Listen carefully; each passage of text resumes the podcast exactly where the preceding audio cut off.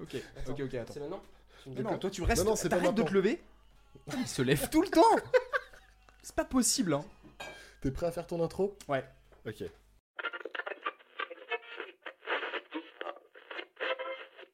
Encore eux? Eh ben ouais, va falloir vous habituer. La tartine est au complet dans ma cuisine pour cette troisième émission. Tout d'abord, merci à tous ceux qui ont écouté nos deux premiers numéros. On espère que la formule vous plaît. En tout cas, nous, on s'amuse bien et on a plein de sujets en réserve. On va d'abord refaire les présentations.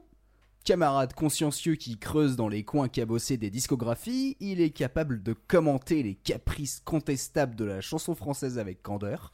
La chaleur de ses cordes vocales fait crépiter vos cages à miel, au point que dans un court instant, vous crierez certainement Cool C'est Clément Bonjour Coucou Clément Ça va bien? Calme et concentré, il est comme un cheesecake avec de la chantilly. C'est un peu cochon, mais c'est carrément bon. Copain, coquin, câlin, et en plus chaque mois il gagne les quiz de la tartine avec une chance de coucou. Mais comme il apporte une carte son, un contrôleur et un micro, on peut pas vraiment se passer de Léo. Bonjour Léo Bonjour à tous. Et comme il faut un couillon pour contrôler la cérémonie, concocter un menu, accueillir les cuistots, faire le montage au ciseau et être un peu sacrément content, vous aurez moi, le menu. J'aime beaucoup les, euh, 3-4, les allitérations en C. Merci. Et il y avait Alors. le choix, tu peux faire des s, des que, des che. La dernière fois, tu nous as fait des allitérations en B. Ouais. Cette fois, on est en C. Ouais. C'est-à-dire qu'après, on Oh. aura une. Enfin, Ouais. du coup, en fait, on va se taper toutes les lettres de l'alphabet, quoi. Si possible. Alors, euh, du coup, la tartine durera 26 épisodes. Moins parce qu'en fait, il fait des consonances et pas des allitérations. Pardon. On verra. Bref, Putain, les casse-couilles dès le Et là, d'un coup, l'émission devient chiante. Allez. Euh, le thème de cette tartine numéro 3, c'est la botte secrète, ces chansons cachées qui ont eu une notoriété ou influence inattendue. C'est-à-dire des, des pistes secrètes, des bonus tracks ou des phases B. Au menu ce soir, vous aurez donc les secrets de la cachette, par moi-même, puis de l'Olympe à Amsterdam, en guise de plat concocté par Clément, et One Hit Wonder ou Wonderful Sample par Léo. Alors, le nom vous paraît compliqué, mais ça a failli s'appeler One Hit Wonder de Wonder Woman, a Wonderful Sample of Stevie Wonder and the Wonderwall. Mais je crois qu'on s'écartait un peu du sujet. et tout de suite, générique. J'aurais de la cracotte. À manger ici, c'est pas un snack bar. La montagne de caviar C'est l'homme qui murmure à l'oreille des légumes. Oh, c'est vrai, vous avez fait du poisson avec deux canards.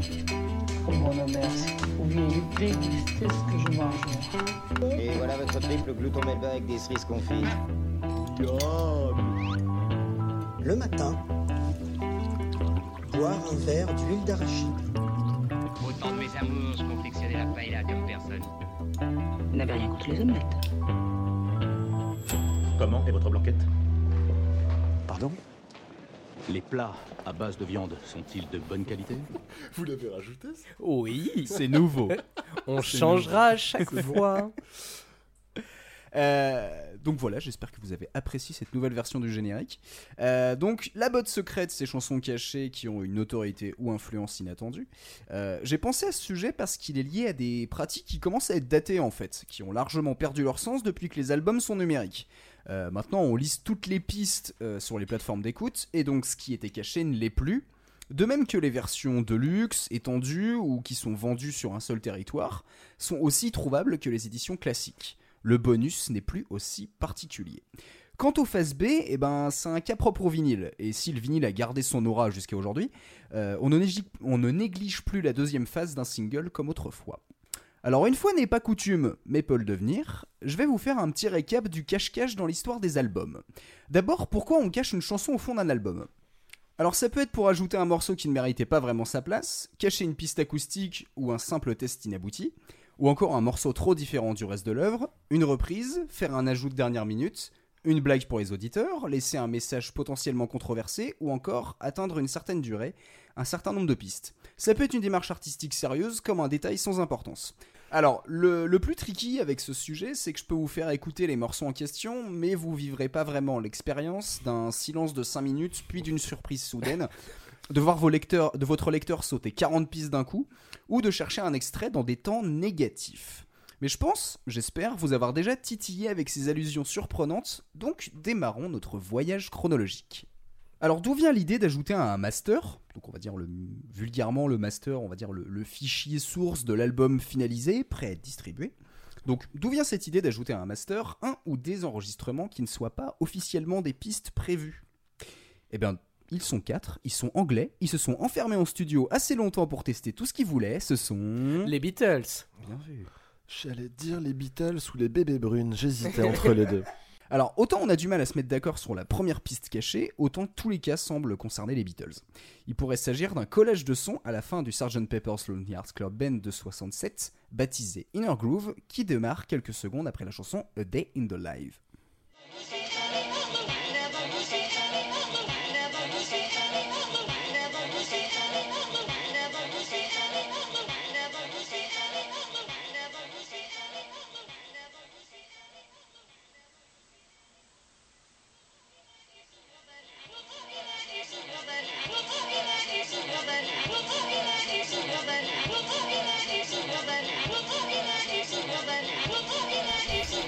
C'est mon réveil. C'est ton rêve C'est mon réveil. Alors, ce qui est assez intéressant, donc, ce, ce groove semble de livrer. En fait, on a deux messages différents si l'on, si on passe la piste à l'endroit ou, comme vous l'avez entendu, à l'envers. Euh, alors, après, à savoir exactement ce qu'ils disent, chacun a un peu sa théorie là-dessus. Euh, donc voilà, je sais pas si ça vous a inspiré des cas euh, similaires, justement, de, de messages exprimés à la fois à l'endroit et à l'envers. Mais pour moi, c'est l'occasion de parler très vite du backmasking, qui consiste à enregistrer un son à l'envers et le passer à l'endroit. C'est une technique instrumentale à la base, mais qui va permettre de cacher des messages dans des chansons. Alors le bémol, c'est que le public va commencer à voir du backmasking un peu partout. Avec le fameux Paul is Dead, censé révéler la mort de Paul McCartney, et puis les chrétiens fondamentalistes qui vont ensuite voir des messages satanistes un peu partout dans la scène rock. Et vous savez d'ailleurs d'où vient le lien entre message inversé et le diable? Alors, pas du tout. Non. non plus. Eh bien, il faut remonter au célèbre Alistair Crowley, qui était, on va dire, le porte-parole de l'occultisme, qui a affirmé dans un livre en 1913 que les magiciens en herbe devraient s'entraîner en écoutant des disques de phonographe inversés. Ah. Et depuis, à chaque fois qu'on a un message inversé sur un album, on part du principe que c'est satanique. Magicien comme dans. Des vrais magiciens. Non, non, mais des magiciens genre euh, prestidigitation, quoi. Mm. D'accord, ok, très bien. Hum, hum.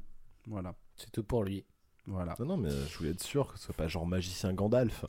Oui. Ou Houdini, je sais pas, hein, en vrai, c'est magicien, quoi.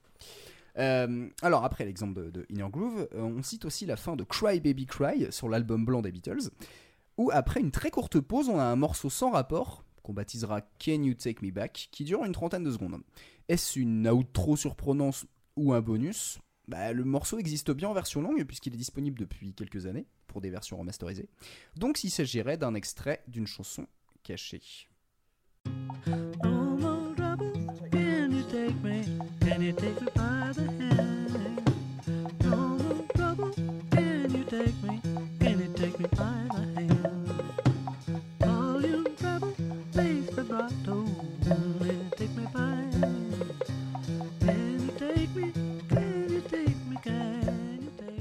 Ça vous a plu? Oui. Vous aviez l'air très inspiré. chanson. oui, non, mais c'est ça. D'un coup, la joie s'est dessinée sur le visage de Léo, mais alors, je pouvais rien dire parce que moi aussi. Quelle joie commune. Alors, pour trouver la réponse qui fait consensus sur quelle est la première vraie chanson cachée, il faut encore avancer d'un an, avec cette fois l'album Abbey Road, encore une fois des Beatles. Sauf qu'au lieu d'une bidouille expérimentale, il s'agit bien d'un accident. D'après un article très complet du journal anglais The Guardian, c'est une erreur d'un tout jeune employé. Le morceau Her Majesty devait faire partie d'un medley en face B du vinyle, mais Paul McCartney a préféré le retirer. La règle du studio Abbey Road était que tout matériau découpé devait être collé à la fin du mix. Et John Kurlander, et, euh, du haut de ses 18 piges, a coupé la bande 20 secondes avant Her Majesty, et au lieu de mettre le morceau à part avec les premiers montages qui avaient déjà été prédécoupés, il l'a placé dans la boîte des masters. Ce qui fait qu'il y a eu ensuite une incompréhension avec l'ingénieur qui était en charge de faire le mastering, qui a pensé que c'était la version finale de l'album. Donc quand les Beatles ont écouté leur bébé une fois terminé, ils ont sursauté en entendant ça. Majesty's a pretty nice girl, but she doesn't have a lot to say. Her Majesty's a pretty nice girl, but she changes from day to day.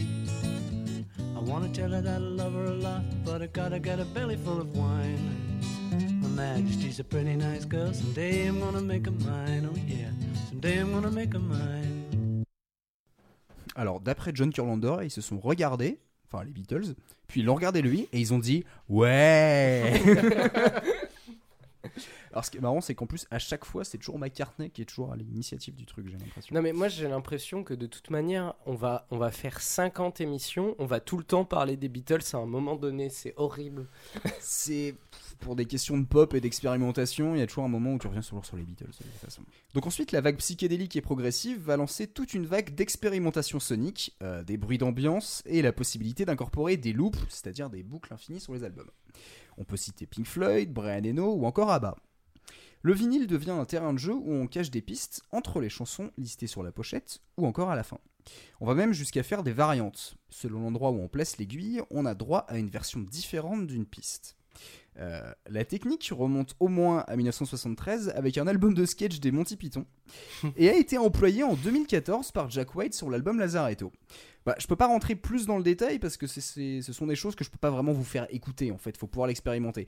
Mais je trouverai des vidéos pour vous montrer un petit peu en quoi ça consiste. C'est vraiment, on met l'aiguille à un endroit et on arrive, on n'a pas exactement le même loop, on n'a pas forcément les mêmes instruments qui commencent aux mêmes endroits, c'est assez intéressant comme expérimentation.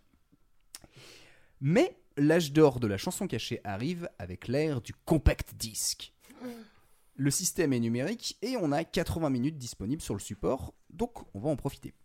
Le meilleur moyen de trouver un titre caché est parfois d'oublier que l'album est censé être terminé. La dernière chanson se finit et 10 minutes après, on a une surprise.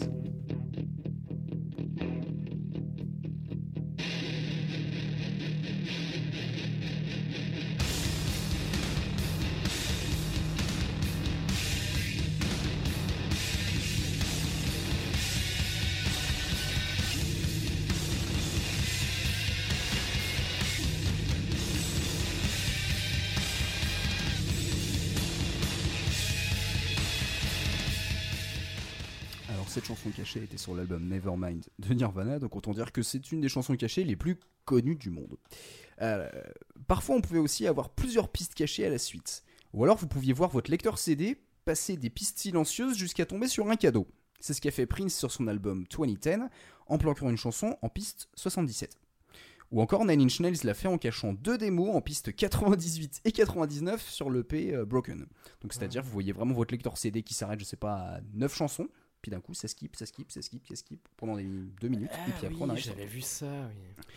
Euh, et on peut même cacher des chansons que l'auditeur ou auditrice va devoir aller chercher manuellement grâce au pré-gap. Alors, est-ce que vous savez ce que c'est que le pré-gap? Léo, après toi. Non.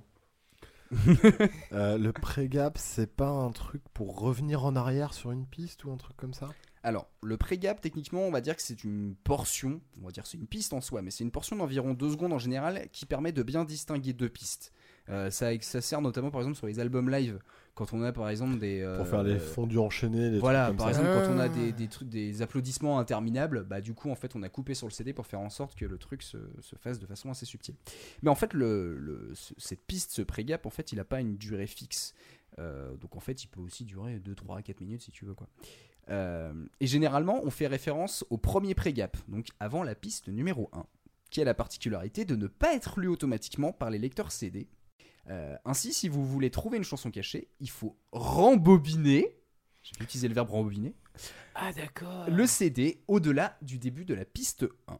Exemple avec Songs for the Deaf et la vraie chanson pour les sourds.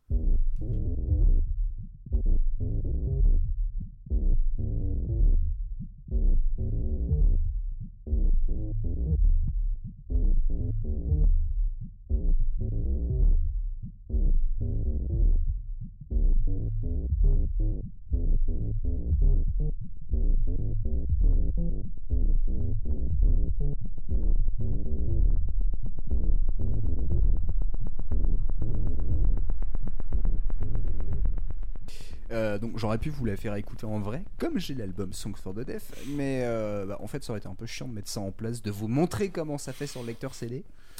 Et bref. De vous montrer en, En, en audio, vrai, en en, plus. vrai, bah, du coup, Non, mais, mais nous, oui, mais. mais voilà, à- les au auditeurs, vous- malheureusement, vous auriez pas pu voir, donc ça ne sert à rien.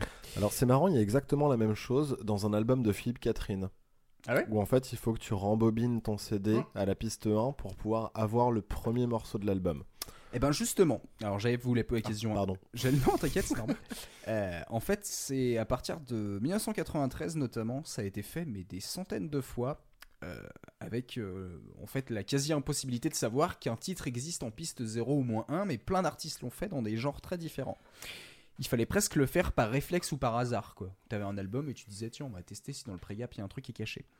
Sachant aussi que ça pouvait faire bugger votre lecteur, euh, qui pouvait lire du silence ou alors carrément s'arrêter. Je sais que moi personnellement, ça m'est déjà arrivé d'essayer de revenir plus tôt dans la piste et en fait, ça coupe, euh, ça coupe le lecteur. Euh, c'est un truc qui se fait toujours, mais avec un léger souci.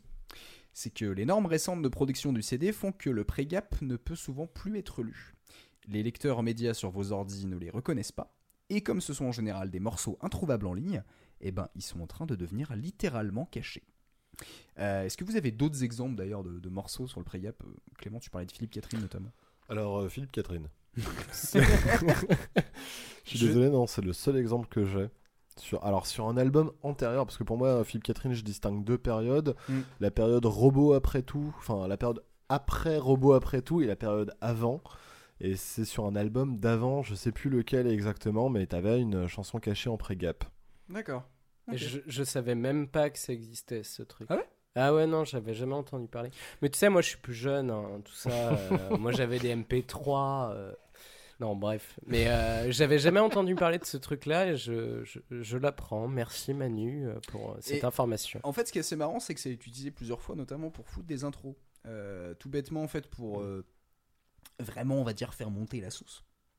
Avant un morceau, on mettait justement cette intro euh, qui pouvait, je sais pas, durer une vingtaine, une trentaine de secondes même, juste pour avoir euh, l'ambiance musicale, instrumentale d'un morceau et ensuite vraiment lâcher la chanson derrière. Alors maintenant, j'ai envie de vous laisser le choix. Est-ce que vous voulez connaître la chanson cachée qui est passée tout près du grand succès populaire ou découvrir une super fausse cachette? On peut se consulter? Ouais. Ok. Alors, Léo. Moi j'ai pas d'avis. euh, Ça fait plaisir, putain. Ah, tu commences bien l'émission. Non, non, non, mais euh, pour, pour être honnête, c'est moi qui ai tous les extraits devant moi, donc je sais euh, lequel. Ah, mais non, je sais pas lequel est lequel, mais je sais les deux qu'il y a et les deux me feront plaisir. Donc euh, voilà. Alors, euh, alors, spoiler celui-là? Moi j'ai bien Désolé. envie de connaître la chanson cachée qui a failli devenir un succès. Alors, Ouais, moi aussi en fait. ok. Je suis plus là-dessus. Bon, t'as un avis alors oui, j'ai Voilà. un avis, mais je préférais te le laisser un petit peu. Donc du coup, vous aurez l'une T'es mais pas l'autre. Voilà. Et c'est laquelle qu'on met?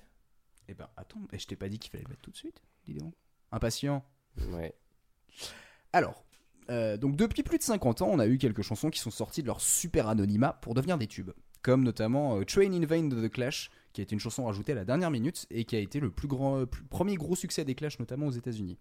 Mais je voulais vous parler de la chanson cachée qui, sans le Titanic, aurait eu un Grammy Award. Nous sommes en 1998 et après un, un premier album solo très complet, Laurie Neal a caché ceci.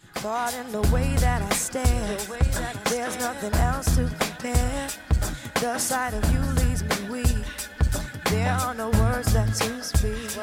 But if you feel like I feel, please let me know that it's real. You're just too good to be true. Can't take my eyes off you.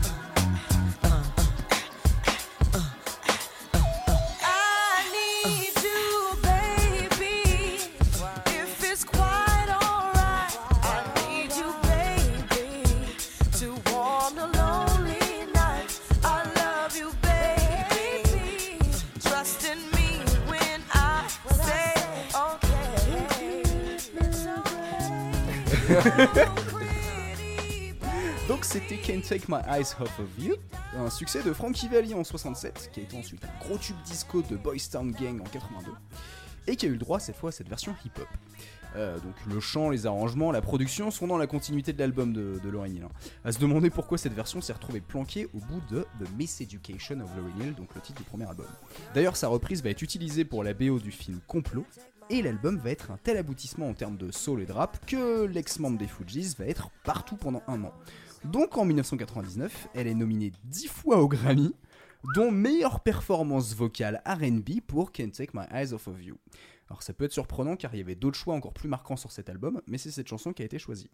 Donc Lauryn Hill va gagner 5 prix par rapport euh, sur, sur cet album, mais pas dans cette catégorie. Tout ça parce que Céline Dion porte My Heart Will Go On depuis que Titanic fait péter le box-office depuis plus d'un an. Et c'est la seule raison pour laquelle. Voilà. Donc voici comment on est passé tout près d'avoir une chanson cachée qui aurait pu devenir un gros tube. Mais qui reste aujourd'hui une chanson, une version quand même très très connue. Donc au final, même si notre consommation de musique a largement réduit le mystère, les fans et artistes y restent attachés. Un titre bonus, un remix, une version démo, acoustique ou enregistrée le 14 octobre 95 dans une radio du New Jersey sera la récompense de l'auditeur assidu qui aura écouté en boucle une œuvre. C'est un acte de fidélité sans vrai but lucratif. Un petit cadeau qui peut-être ne vous plaira pas, mais comme vous ne vous y attendiez pas, bah ça fait déjà plaisir. Voilà.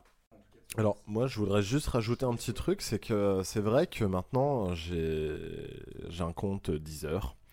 Et euh, Merci. voilà, je le dis. Non, non, mais voilà, avec toutes les plateformes de streaming, je trouve que bah, les chansons cachées, elles ont perdu de leur intérêt et maintenant ils te les rajoutent en nouvelle piste en fait. Mm, c'est ça. C'est dans les albums que je connais où il y a des chansons cachées, pas forcément Bébé Brune, hein, d'autres trucs. Mais euh, du coup, ils te rajoutent une piste et du coup, il n'y a plus le- la surprise de laisser tourner un album et de tomber euh, sur un truc. Enfin, c'est voilà, Ouais. c'est vraiment un truc qui se perd, je trouve, et que c'est dommage. Alors, je pense juste quelque chose. C'est vrai que, euh, le, à mon avis, c'est les maisons de disques qui veulent vouloir rajouter ça. Mais je pense que du coup, dans le cas d'indépendants, tu dois quand même avoir plus de, euh, comment dire, d'artistes qui veulent garder justement cette euh, l'édition spéciale du, Mm. du CD et qui est toujours un petit peu en cours, même si ça se perd un petit peu. Il y a toujours quand même cette volonté des fois de d'avoir justement une piste cachée parce que toi t'as acheté le CD, tu l'as pas écouté Ouais. sur Deezer et que tu m'as rien ramené comme pognon. Bah, c'est pour ça que c'est très attaché au support physique en fait. Oui, tout à fait. Mm. Mais Et- moi, j'attends désespérément le jour où quelqu'un cachera une chanson sur l'album de quelqu'un d'autre. Ah oui, ce serait pas mal. ça. C'est vrai que ça. Ce serait sympa. ouais. Tu, tu vois, genre, j'aimerais bien une chanson cachée de Tools sur un album de Mylène Farmer. C'est original. Très bien. Bah écoutez, messieurs, en tout cas, euh, j'espère que cette chronique vous a plu. Après cette entrée, qui j'espère a été fort gourmande pour nos éditeurs, euh, nous allons pouvoir attaquer le plat de résistance. Bonjour, à votre service.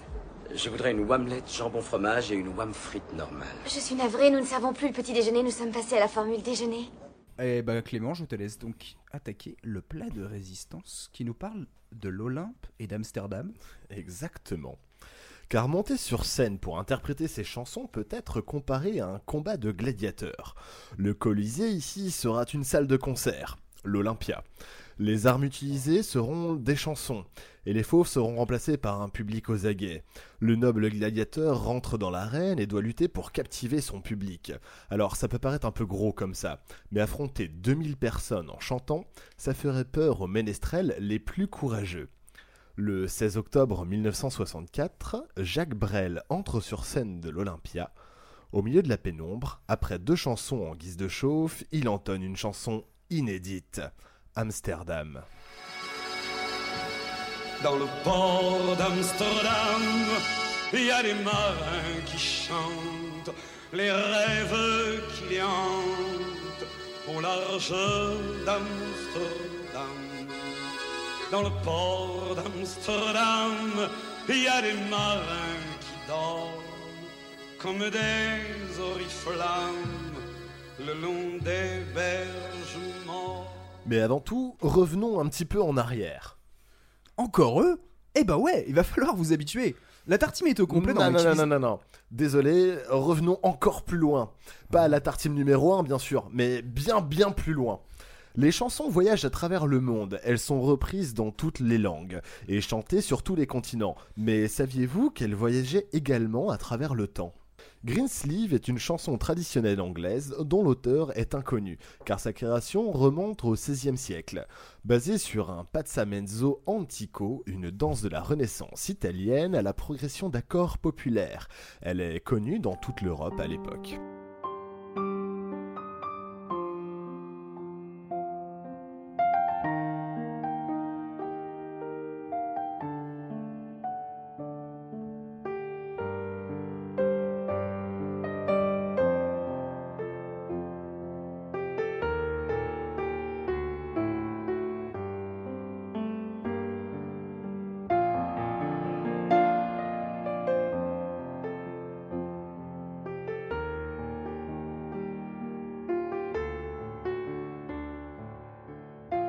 Je sens vos oreilles vous titiller avec euh, comme un air de déjà entendu, le déjà vu de Louis, et vous avez bien raison.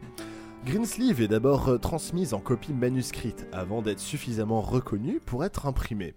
La première version reconnue date de 1580, mais aucune copie n'a survécu aux affres du temps, si bien que l'auteur nous est aujourd'hui inconnu. À l'origine, les paroles narrent les peines d'un preux gentilhomme offrant à une belle demoiselle aux manches vertes tout ce qu'elle désire. Tout cela pour acheter son amour. Mais l'amour, ça ne s'achète pas, monsieur La femme aux manches vertes se dérobe à lui. Greensleeve a voyagé à travers le temps et se métamorphose. Elle devient même une chanson chrétienne sous le nom de l'Angélus. Voici que l'ange Gabriel. Donc Léo, est-ce que tu peux nous mettre un tout petit peu d'écho, s'il te plaît? Alors, du coup, voici les partitions et les paroles. Vous êtes prêts? Oui. 1, 2, 1, 2, 3, 4. Voici que l'ange Gabriel devant la Vierge est apparu. De toi va naître un enfant Dieu et tu l'appelleras son nom est Emmanuel. Bravo les gars. Putain, qu'est-ce qu'on chante bien Non, putain. non, nickel. Des petits cours de chorale, ça sert. Ah, même pas. On a bien fait d'aller à cette initiation au chant biblique euh, dimanche dernier. 12e au 13e siècle. Exactement. Pour clôturer cette partie sur Greensleeve, pourriez-vous deviner ce qui a été nommé au nom de la chanson pour lui rendre hommage?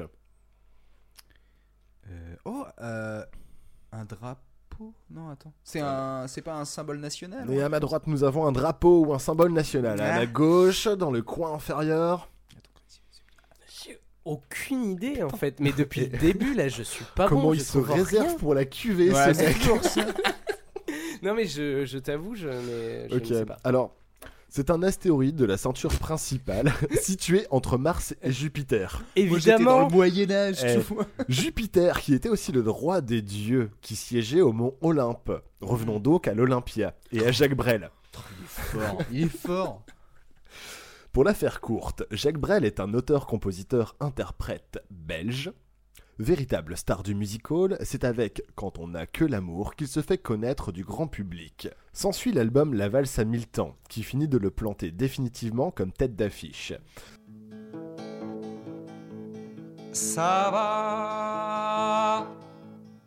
Il y a toujours un peu partout des feux illuminant la terre, ça va. Les hommes s'amusent comme des fous au dangereux jeu de la guerre, ça va. Les trains déraillent avec fracas, parce que des gars pleins d'idéal mettent des bombes sur les voies. Ça fait des morts originales, ça fait des morts sans confession. Des confessions sans rémission, ça va. Mais Brel, c'est la sueur, c'est les grimaces, c'est son interprétation.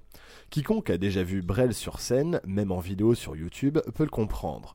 Jacques Brel ne chante pas ses chansons, mais il les vit. Pour son Olympia en 1964, il place dans son tour de chant une nouvelle chanson, Amsterdam, dont la mélodie s'inspire de Greensleeve. Jacques Brel avait l'habitude de tester en concert ses chansons fraîchement écrites, une fois qu'il les sentait finies avant de les enregistrer en studio. Et d'après vous, où a-t-il écrit Amsterdam? À Paris. On a Paris dans le coin gauche. Ah merde, ça m'arrangeait T'as- bien. T'as t'as réussi à répondre à un truc Je sais pas. Oh. euh, Waouh. euh, et en f- Ouais, j'aurais dit en France, en plus, c'est con, mais. euh, Ah peut-être à Dunkerque, tu sais. Allez, en Belgique, à mi-chemin, tu vois. En, en Belgique, non mais voilà, aucun de vous deux n'a répondu à Amsterdam et c'est au bord de la Méditerranée, tu vois, le mec en vacances, il écrit Bah, Amsterdam. moins, on n'a pas dit un truc complètement convenu. Non mais voilà, c'est ça, c'est très bien. Et le grand Jacques n'était pas entièrement satisfait de cette chanson, qu'il considère comme ratée. Il décide de la sacrifier à la première position de son, progr- son- ah, de son programme. La première chanson est souvent l'occasion de faire des ajustements lors du concert. Le public est moins attentif car il voit enfin l'artiste. Cependant, lors d'une répétition générale donnée la veille dans un théâtre de Versailles, Jacques Brel prend conscience du potentiel succès de la chanson et décide de la placer en troisième position. Donc après avoir chanté Le Dernier Repas et Le Jardin du Casino, qui est également une chanson inédite, il entame Amsterdam. Amsterdam, il y a des marins qui boivent, et qui boivent et reboivent, et qui reboivent encore. Ils boivent à la santé des putains d'Amsterdam, d'Hambourg ou d'ailleurs. Enfin, ils boivent aux dames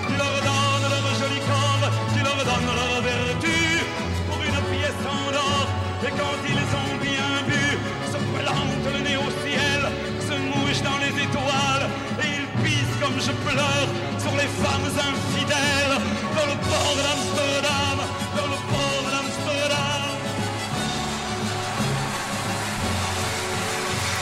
Merci beaucoup, mesdames et messieurs, mais ma chronique n'est pas encore tout à fait finie. C'est la folie. La foule se lève, non pas pour une danette, mais pour une standing ovation qui n'en finit pas. Les musiciens commencent même à jouer le morceau suivant, mais les applaudissements ne se n'attarissent pas et ils jouent l'intro en boucle. C'est lorsque Brel a commencé, c'est lorsque Brel commence à chanter Les Vieux que la clameur redescend enfin. Mais l'enthousiasme ne se cantonne pas seulement à l'Olympia. Le concert est le concert, tiens. concierge Le concert est diffusé en direct sur Europe 1. Ainsi, de nombreux auditeurs découvrent en direct Amsterdam. C'est ainsi que la découvre Jacques Vassal, futur biographe de Jacques Brel, qui en dira ça respirait fort, et on croyait le voir alors que ce n'était pas la télé. On l'entendait seulement. Il en faisait trop, dirait-on. Mais il en faisait tellement qu'il vous faisait vivre la chanson. Amsterdam est un tableau. Brel y décrit un soir de beuverie dans le port d'Amsterdam. C'est les détails du texte qui rendent cette chanson vivante. Les personnages s'animent dans votre imagination, les décors prennent forme avec le bruit et les odeurs. C'est les bas-fonds d'Amsterdam, des marins qui profitent de leur passage au port pour s'abonder au plaisir terrestre. Ils boivent, ils profitent des femmes à petite vertu. Ils ne respectent rien ni personne. La musique monte crescendo, suivant la montée en puissance de Brel, jusqu'à cette phrase finale. Et il pisse comme je pleure sur les pardon, femmes infidèles. Putain, mais oui. Désolé, j'étais ailleurs. Non, non, mais c'est pas grave. Cette apparition du jeu fait subitement apparaître un narrateur dans la chanson qui a certainement une peine de cœur. C'est un homme qui noie son chagrin dans la bière en observant ses marins faire la fête ou en se les imaginant. Cette chanson reste aujourd'hui l'une des chansons les plus connues de l'artiste, alors que celui-ci a toujours refusé de l'enregistrer. Pire, il n'aimait pas cette chanson. Il trouvait le texte raté. La chanson, la chanson n'aurait sans doute pas le même poids si toutes ces conditions n'avaient pas été réunies. L'Olympia, la répétition générale de la veille, la diffusion en direct sur Europe 1, bref, la chanson devient un classique. Et les classiques ont une certaine tendance à être repris, ce qui fait même la définition d'un classique. Amsterdam est repris par de nombreux artistes de sa création à aujourd'hui. Repris et adapté même.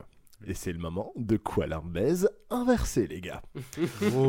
Arrive alors Mort Schumann, un songwriter américain passionné par la langue française qui rencontre Brel. Mort adapte des chansons de Jacques Brel, mais dans quel but, selon vous? Parce Faire que, connaître euh, l'artiste à l'étranger? Ok. Peut-être. Parce qu'il a déjà fait Allo Papa Tango Charlie et que du coup, cette fois, il veut un il nouveau ne tube. l'avait pas encore fait à Ah, ce moment-là.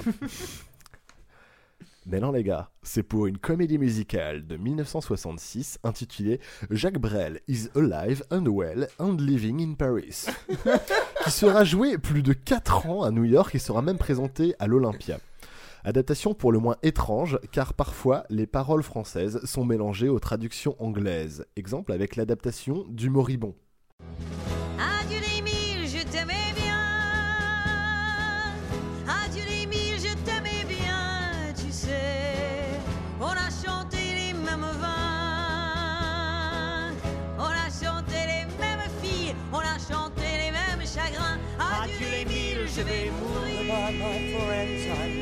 C'est dur de mourir au printemps. Goodbye, tu my sais. friends, I'm leaving town. This is where the romance ends. Oh, so French Pardon my French.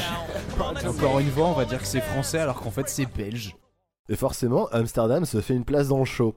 C'est alors que passe par là David Bowie, qui décide de venir squatter mes chroniques régulièrement. C'est vrai ça? Fan de Brel, il reprend la version anglaise en 1973 sur la face B du titre Sorrow.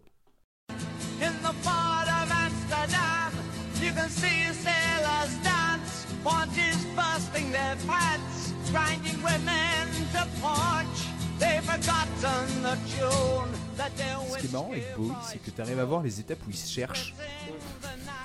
Sauf que la voix, c'est pas encore trop ça, il sait pas trop comment chanter ces trucs. Alors j'ai maté un reportage sur Bowie qui en fait euh, aurait préféré ne jamais être chanteur mais juste écrire des chansons. Mm. À un moment donné il dit ça et tu fais bah c'est dommage Ça quoi. va, hein. Est-ce que vous voulez une petite aparté sur, euh, sur Bowie et, et- et Jacques Brel Ils ont couché ensemble. Pas du tout. Euh, Ils avaient les yeux verrons inversés non. Alors, euh, David Bowie était vraiment un grand fan de Jacques Brel et euh, il a cherché à le rencontrer un jour. Je t'en ai parlé. Et Jacques Brel, du coup, a dit cette chose à propos de Bowie, qui, avec un terme que je n'apprécie pas, donc je le remplacerai par bisounours. Il lui a dit Pourquoi un bisounours pareil pourrait croire que j'ai envie de le rencontrer? Ah merde. Ouais. Ouais, ouais. Autre période. Et voilà, autre je viens de descendre Jacques Brel. Ouais. Donc le titre donna une portée internationale à Amsterdam, la version de Brel, pas la ville. Ça c'était déjà avant. On notera également une adaptation française par le groupe ro- punk rock Parabellum. Ces derniers Oh. ont réécrit les paroles dans une version plus violente, plus punk. Ils décrivent leur version du port d'Amsterdam. Elle sort en 1986 sous le titre Îlot d'Amsterdam.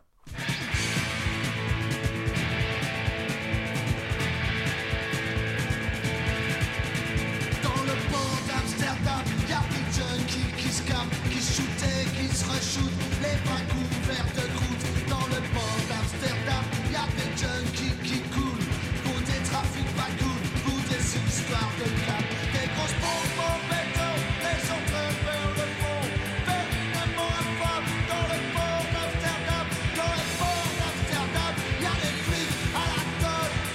Donc mine de rien, pour une chanson qui n'a jamais été enregistrée, Amsterdam a un joli parcours.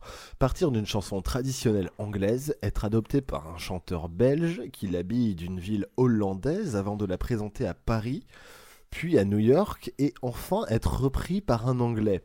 Ce n'est plus une origin story, mais c'est du vécu à ce point-là.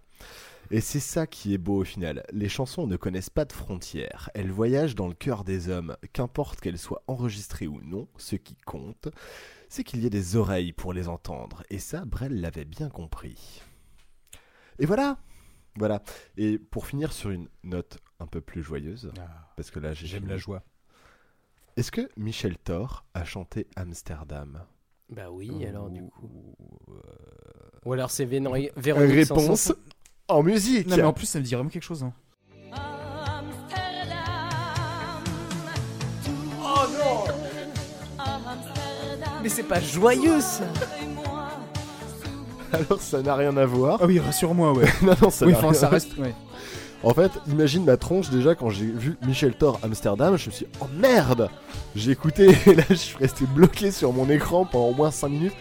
Et voilà, je me suis dit, il faut finir ouf. sur une note joyeuse. Voilà, cadeau. Michel Thor chante Amsterdam. C'est pro d'années 80 quoi. T'es sûr? Parce qu'attention, c'est dans la cuvée derrière. hein. Damn. Voilà, voilà. Bah, J'espère que vous aurez appris des choses sur Amsterdam. Et que vous pourrez briller en société pour dire des choses sur Brel. Greensleeve. Greensleeve qui est une chanson très intéressante. Ouais, ouais, ouais, mais c'est marrant parce que j'ai- pourtant je connaissais ce morceau parce que je l'ai appris il y a quelques années en cours de musique. Euh, mais c'est vrai que j'avais jamais fait le, le rapprochement. euh. Bah, euh, c'est complètement dingue. Alors qu'en je- fait, bon, tu- quand tu compares les deux, ça se voit tout de suite en fait. Mais, Mais euh, quand tu mets les deux en relation, ça se voit tout de suite. Mais c'est vrai que moi, je connaissais pas l'autre avant. hein, puis du coup. Alors, j'ai juste une question à te poser. Pourquoi, alors je sais pas si tu as pu vraiment trouver des éléments là-dessus, pourquoi cette, on a l'impression qu'il a autant la haine contre Amsterdam? Enfin, si tu veux, à la, à la fois je comprends en fait son commentaire, mais je on a l'impression que ça le touche vraiment. Alors je me dis, bon, c'est Brel, quand il était sur scène, il mettait toujours beaucoup de personnalité dans son chant. Mais en même temps, on sent qu'il limite, c'est comme si quelque chose qu'il avait vraiment vécu, alors que comme tu l'expliques, la chanson, il l'a pas écrite quand il était à Amsterdam. Alors, moi, j'ai une réponse là-dessus, c'est que vu qu'il aimait pas la chanson, et qui voulait un peu la sacrifier. Je pense qu'il a voulu en faire trop Ouais, d'accord. Pour qu'en fait ça soit euh, merde pardon. Pour que ce soit en fait euh, voilà euh, s'en débarrasser. Faut pas oublier que Brel lors de son dernier concert se retournait toujours pour dire à ses musiciens après chaque morceau celle-là on la fera plus. Oui, c'est vrai. et euh, donc du coup quand il aimait pas un morceau bah, il le faisait savoir. Et je pense qu'il a voulu en faire trop pour que pour euh, en fait faire une, une espèce de rejet de la part du public ce qui a créé complètement l'inverse et je pense que c'est ça qui fait que on a complètement cette sensation de, de rage, euh, tout ça. C'est en fait le fait qu'il en fasse trop. D'accord. Non, en même temps, il est, il est quand même réputé pour ça et justement, c'est ça qui fait, je trouve Ouais, ça mais quand tu l'écoutes sur d'autres chansons, il en fait pas autant. Enfin, il en fait normalement. Amsterdam, la première fois qu'il Oui. la joue, t'as l'impression. Enfin, oui. Enfin, je veux dire. Bah, ouais. Ouais, Mais c'est pas, c'est pas euh, justement là. Du coup, c'est une chanson live et du coup, c'est peut-être ça qui fait sa force. c'est- C'est que du coup, c'est qu'une ça. chanson live. Bah, c'est vrai que c'est- un mec qui était toujours très fort sur des crescendo comme ça, sur Mm. des trucs genre, je sais pas, Ouais, je peux bah, parler oh, de- je pense la, la valse Hamilton, même si c'est un, c'est un cas assez classique, mais il, il- il savait très souvent faire ça, faire des trucs qui pouvaient commencer de façon assez douce et sur un crescendo prendre une énergie assez incroyable, même si en général on voyait quand même quelque chose d'assez ouais d'assez positif en fait d'assez d'assez joyeux dessus et ce qui fait que cette chanson fait vraiment je trouve une énorme différence par Mm. rapport à d'autres Mais, euh, c'est peut-être euh, aussi pour ça qu'elle ressort autant du lot Et ce qui est marrant, c'est que du coup, bah, je me suis tapé toutes les versions existantes d'Amsterdam de Brel, qui sont que des versions live du coup. Et ne serait-ce que quand tu mets en comparaison la version de l'Olympia en 1964, donc l'année où il sort Amsterdam, et euh, 1966, c'est pas la même chose. Hmm. T'as pas, euh, t'as pas le même, t'as pas le même ressenti en fait. Ouais. Tu sens qu'il a fait mais plus réticent.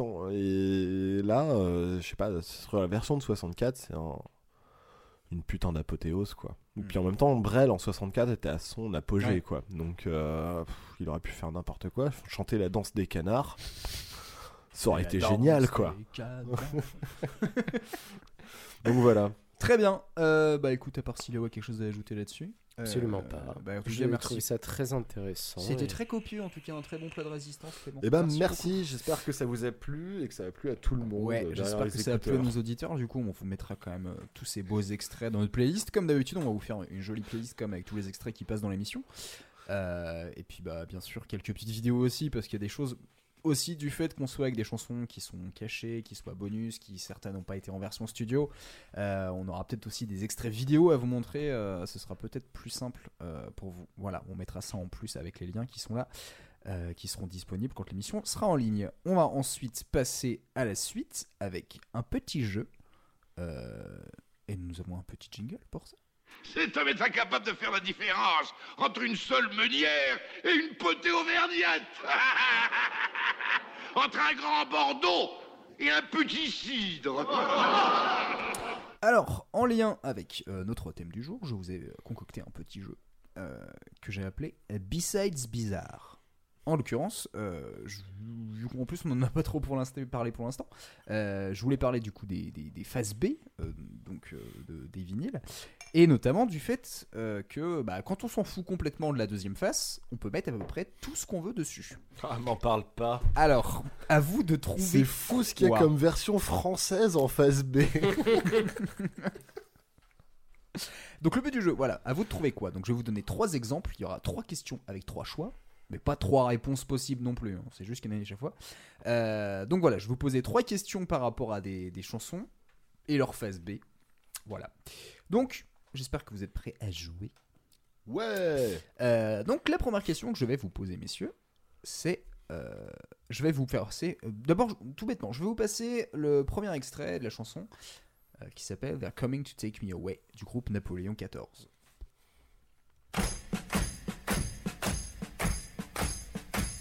Remember when you ran away and I got on my knees and begged you not to leave because I'd go berserk?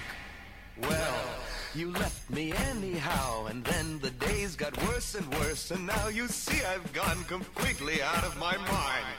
And they're coming to take me away, haha, they're coming to take me away, ho ho, hee hee, haha, to the funny farm where life is beautiful all Donc voilà, bon je vous l'ai fait écouter juste pour le principe parce qu'en fait ça va pas vraiment beaucoup vous aider. Merci. ça me fait plaisir. Euh, donc quelle est la particularité de la phase B de cette chanson? Euh, réponse numéro 1, pardon. Il y a eu une erreur de fabrication et les 5000 premiers exemplaires avaient deux faces identiques. Deuxième proposition, la face B est la même chanson que la face A à l'envers. Ou alors, troisième choix, c'est pas le même groupe qui joue sur la face B. Je prends, la main, je prends la main ou pas? Vas-y, prends la main, je t'en Moi, prie. je dis la, la chanson inversée. Putain, moi j'hésite entre la A et la C. Bah, c'est bien, on est pas sur la même. Je vais prendre la C parce que je trouverais ça trop drôle. C'est pas le même groupe qui joue, c'est ça? Ouais. Non, c'était réponse A. euh, la numéro la deuxième. La face B est la même chanson que la face A à l'envers. voilà. Alors, euh, bah, je- tu peux la passer d'ailleurs parce que j'ai un petit extrait de cette chanson. Ah, tu sens bien le rip vinyle quand même là.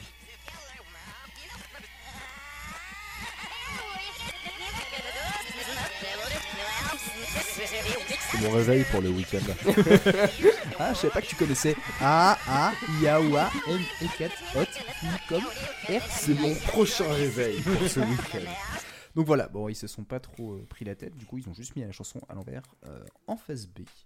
Euh, donc, deuxième question. que je- euh, att- C'était volontaire, on est d'accord Ouais, ouais, ouais. Ah c'est un choix volontaire. Bah, en fait, c'est un morceau qui date de 66. Donc, euh, bah, vu que, comme j'expliquais tout à l'heure, on était un peu dans la phase expérimentation et tout. D'accord, ok. euh, bon, on s'amusait à mettre des trucs à l'envers un peu partout. quoi. Euh, ensuite, deuxième question. Je vais vous faire d'abord écouter un single à succès de 1987 qui s'appelle Spy in the House of Love du groupe Was Not Was.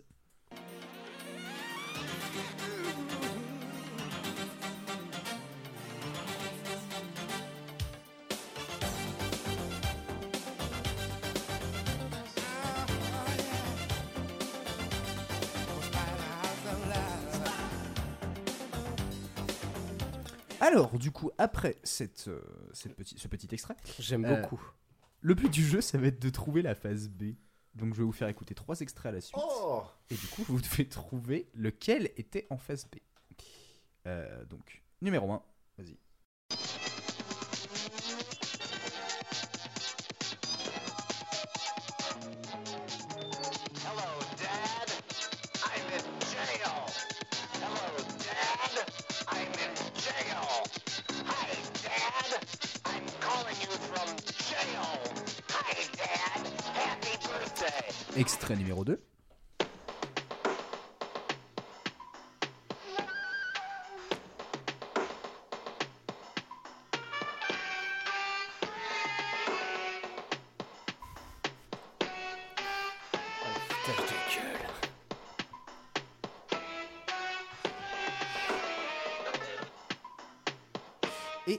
Numéro 3.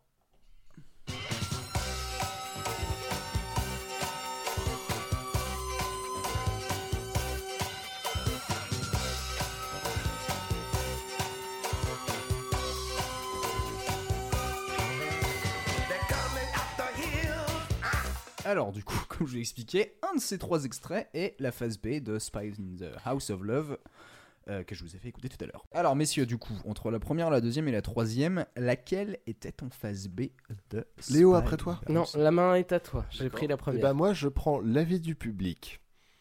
Non, tu, tu peux pas faire ça, il n'y a pas de public. enfin, le public pas n'entend pas. les extraits, en fait, c'est ça le problème. Non, mais. euh, bah, bah, bah, Je dis la A.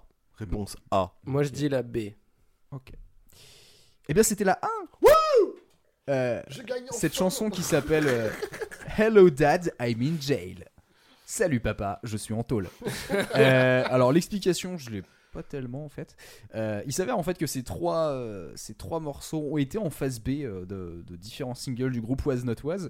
Et notamment le troisième extrait, c'est Ah. assez marrant parce qu'il est sorti uniquement en France. Je sais pas pourquoi, alors qu'en plus c'est un morceau qui était plutôt, plutôt catchy. Là où les deux autres, c'est soit du foutage de gueule, soit un truc complètement expérimental. Et du coup, oui, c'est assez étrange de retrouver un morceau comme Hello Dad, I'm in Jail. On a l'impression qu'un groupe de punk a- est rentré en studio, a viré le groupe euh, Was Not Was et, euh, et a fait une expérimentation dessus. Quoi. Voilà. Donc voilà, vous êtes maintenant à égalité, messieurs, un partout. Ouais. Et Un ça point tombe pour bien, CD partagé. Heureusement que j'ai une troisième question pour ça. Phil's Records, le label du producteur Phil Spector, avait Ah. l'habitude de mettre des pistes instrumentales complètement oubliables en phase B. Pourquoi? Réponse numéro 1, pour limiter les coûts en studio. Réponse 2, pour produire plus de singles en mettant une vraie chanson uniquement en face A. Ou réponse 3, pour être sûr que les DJ ne se trompent pas et choisissent forcément de passer le tube qui était en face A. Je te laisse la main. Non, non, vas-y, prends-la. Les trois. C'est vrai que les trois Les pourraient être trois. possibles. C'est les trois. C'est obligé, c'est les trois. Les trois sont liés. Surtout avec Phil Ah, Spector. Ouais, bah dans ce cas-là, c'est moi qui fais mal mes trucs. mais- Ah, tu peux pas choisir les trois? Non. Bah, Bah, attends, je vous l'ai dit au début, il n'y a pas trois réponses possibles. hein. Ouais. Je dis pas que les deux autres sont pas possibles, mais c'est pas le but. C'est- Il y a Alors- une vraie raison particulière pourquoi on- c'est phase B. Bah, la- c'était la- toujours des trucs. qui c'est la servaient à réponse rien. C. Enfin, C'est la pas- réponse C'est pas C. du jugement, hein, c'était même volontaire de leur faire quoi. Enfin, Non, Bah, non, c'est pour- la- c'est pour, le Vas-y. DJ. C'est pe- c'est la réponse C, c'est pour que les DJ ne se plantent pas, je pense. Alors moi, je vote pour euh, la réponse A, je crois, pour... euh, la ça coûte c'était de limiter pognon. les coûts, les coûts en studio. Voilà, ça. Et bien c'était la troisième. Pour être sûr que les DJ ne se trompent pas et choisissent forcément de passer le bon tube. Oh, le Shining, Mais quoi. du coup, Non, mais je dis non, mais en vrai, en vrai, bien sûr que les deux autres sont. sont... J'ai essayé de trouver des trucs qui soient à peu près probables. Non, mais c'est Mais- juste que la logique fait que de toute manière, si c'est la A, c'est nécessairement la B, et si c'est la B, c'est c'est nécessairement la A. Donc ça peut être que la C. Tu vois, moi je fais de la logique, ma gueule. Y a pas moyen, j'ai- cru, que- j'ai cru que t'allais encore me sortir ton argument du bah c'était la deuxième réponse et après c'était la première donc là c'est la troisième. Ah non, non. Parce que euh, tu m'as fait ça la dernière fois. C'est vrai. mais elle coule pas. Euh, voilà. Et puis bah comme je suis quand même un mec plutôt sympa, euh, je vous ai euh, réservé un petit cadeau. Euh, tu peux lancer l'extrait. euh, c'est, vous allez voir en fait c'est Sony et Cher, décidément qui reviennent souvent dans cette émission, qui parlent de phase, de la phase B en phase B. Mais ils ont pas de chanson, hein, c'est juste qu'ils en parlent. This is the other side of our record. When when you cut a record, everyone always asks you what you're gonna put on the other side, and I usually put on a s another song. Sometimes uh, it's hard to get another song or to think of another song. And I thought it would be nice just to uh, get a chance to talk to you and say thank you for Donc, that, Sony et Cher qui parlent du fait que bah, en fait for il n'y a pas de Y a pas de chanson. Enfin Sony était au courant, Cher apparemment, see s'attendait à chanter un truc et pas du tout. I hope you agree. What do you Euh, donc voilà, j'espère que vous avez aimé cette émission, de- cette édition de B-Sides Bizarre It's okay with you? que Léo a remporté encore une fois. Quel winner celui-là réservais pour euh, les. Eh bien, eh bien Léo, puisque tu as remporté la partie, tu vas pouvoir t'occuper du dessert. Il y a des gens qui ont pris la peine de faire un dessert, la moindre des choses, c'est de rester pour le manger. Donc, c'est à moi. Aujourd'hui, j'ai décidé de parler d'un morceau que tout le monde a déjà entendu, ou plutôt de 5 secondes de ce morceau qu'on peut retrouver dans pas mal de productions de ces 30 dernières années. Aujourd'hui, c'est la même, en différent. Bon, comme vous l'aurez compris grâce à l'intitulé de cette chronique, euh, One Hit Wonder or ou Wonderful Sample, je vais vous parler du coup d'un sample ou d'un échantillon en français emblématique. Celui-ci vient d'un 45 tours du groupe The Winstons, sorti en 1969, Color Him Father.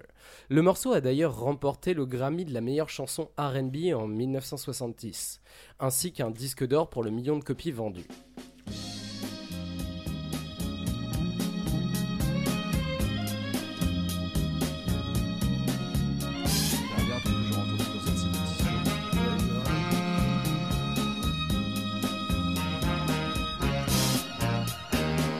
The Winstons est un groupe venant de Washington DC, composé de six musiciens. Et puis je n'ai pas grand chose de plus à ajouter, ce n'est qu'un one hit band parmi tant d'autres. Alors, c'est quoi ouais? Non, mais dans le sens où du coup ils ont juste sorti un morceau qui a été euh, très connu et qui a été beaucoup vendu, et après ils n'ont plus rien fait. D'accord. Voilà. Sauf que là je n'ai parlé que de la face A. So, break and through to the other side, comme dirait l'autre.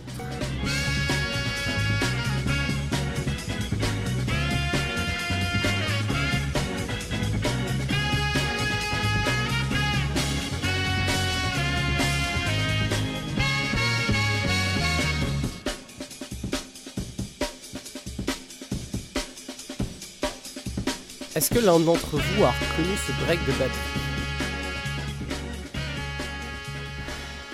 Bon, on Le problème, va. c'est qu'en fait, j'ai- plusieurs trucs qui me viennent en tête, mais j'ai l'impression de l'avoir entendu dans plein d'endroits. Parce Hmm. que euh, Vous- j'ai peur de confondre avec euh, C'est- Bah, pareil, il y a un break de batterie hyper connu sorti à cette époque-là. euh, bah, Moi, j'ai peur de confondre avec le boléro, donc. euh, Bref. Le morceau s'appelle Amen Brother et donne donc son nom au sample, le Amen Break. Le morceau des Winston est lui-même une reprise, ce qui devrait te plaire Manu. Un gospel de Chester Hairston nommé simplement Amen Break, dont voici un Amen, pardon, excuse-moi. Simplement Amen, donc voici un extrait. Amen. Amen.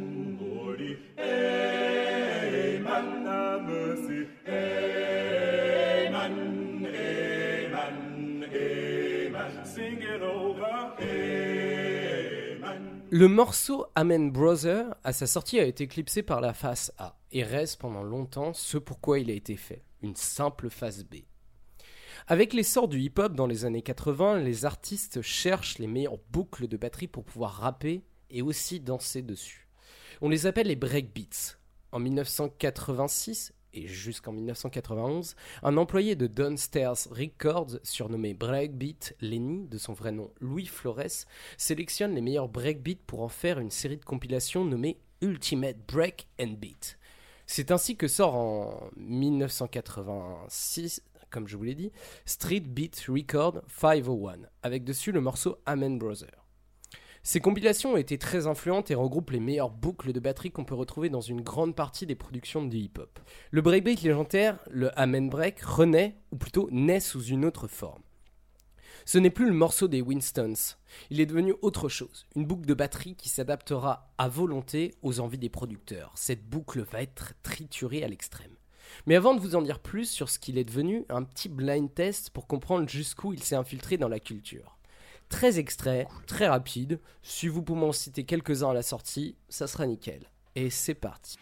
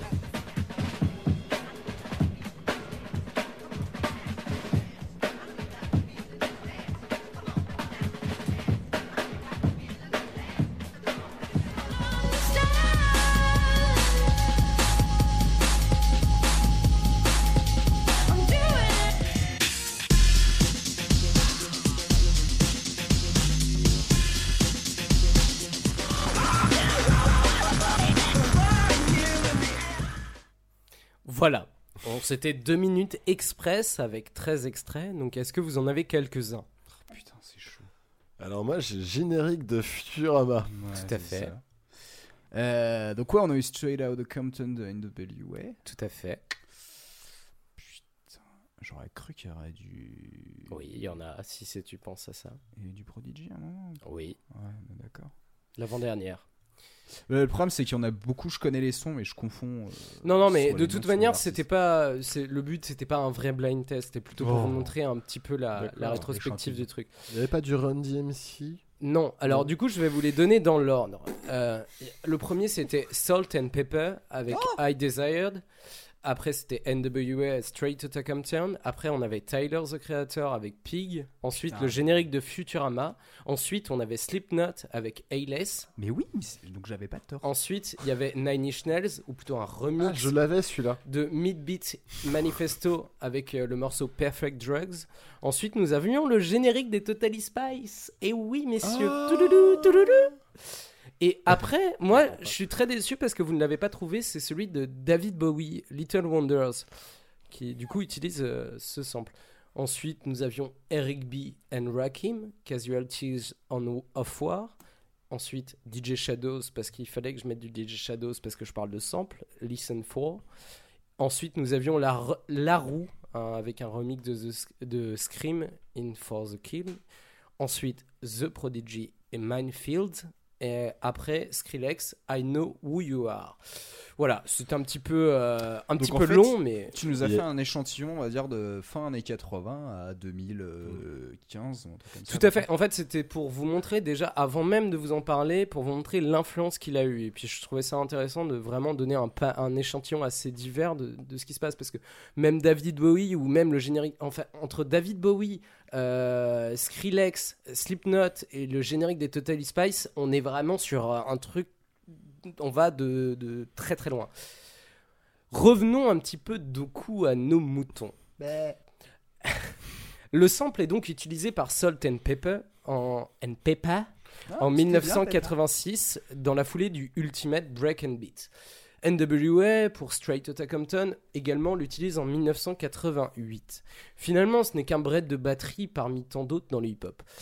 Il est d'ailleurs bien moins utilisé que d'autres, que je garde peut-être pour plus tard. Alors, comment le Amen Break est devenu aussi célèbre? On va essayer d'y voir plus clair. La boucle de batterie est à 137 BPM, battements par minute, pardon. Elle dure 4 mesures, et c'est donc une boucle euh, parfaite, puisqu'elle recommence, elle recommence. Le tempo est plutôt syncopé, et c'est surtout l'omniprésence des cymbales, la ride pour être exact, qui en fait sa singularité. Et le charlet ouvert dans la dernière mesure est également un élément remarquable. La boucle est donc agressive avec beaucoup d'aigus, ce qui aura son importance. Bon, faisons un petit test maintenant. Au tempo normal, 137 BPM, battements par minute.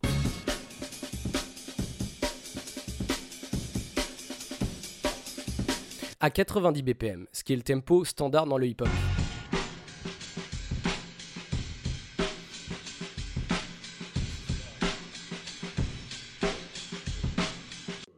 Et maintenant à 170.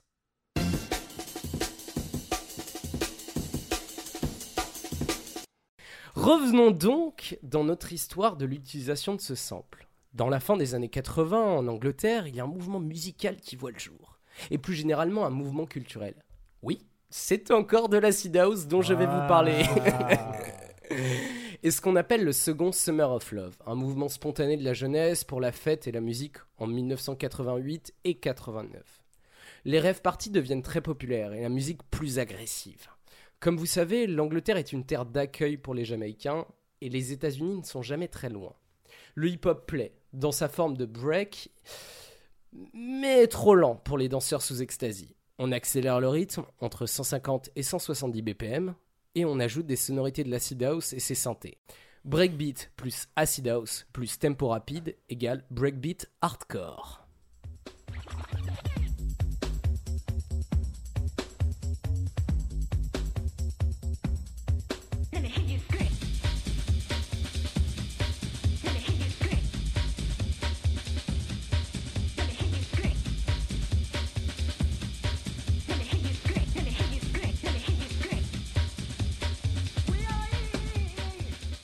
Ce genre, donc le breakbeat hardcore, est très présent pendant le second Summer of Love. et est aujourd'hui emblématique de la musique électronique anglaise.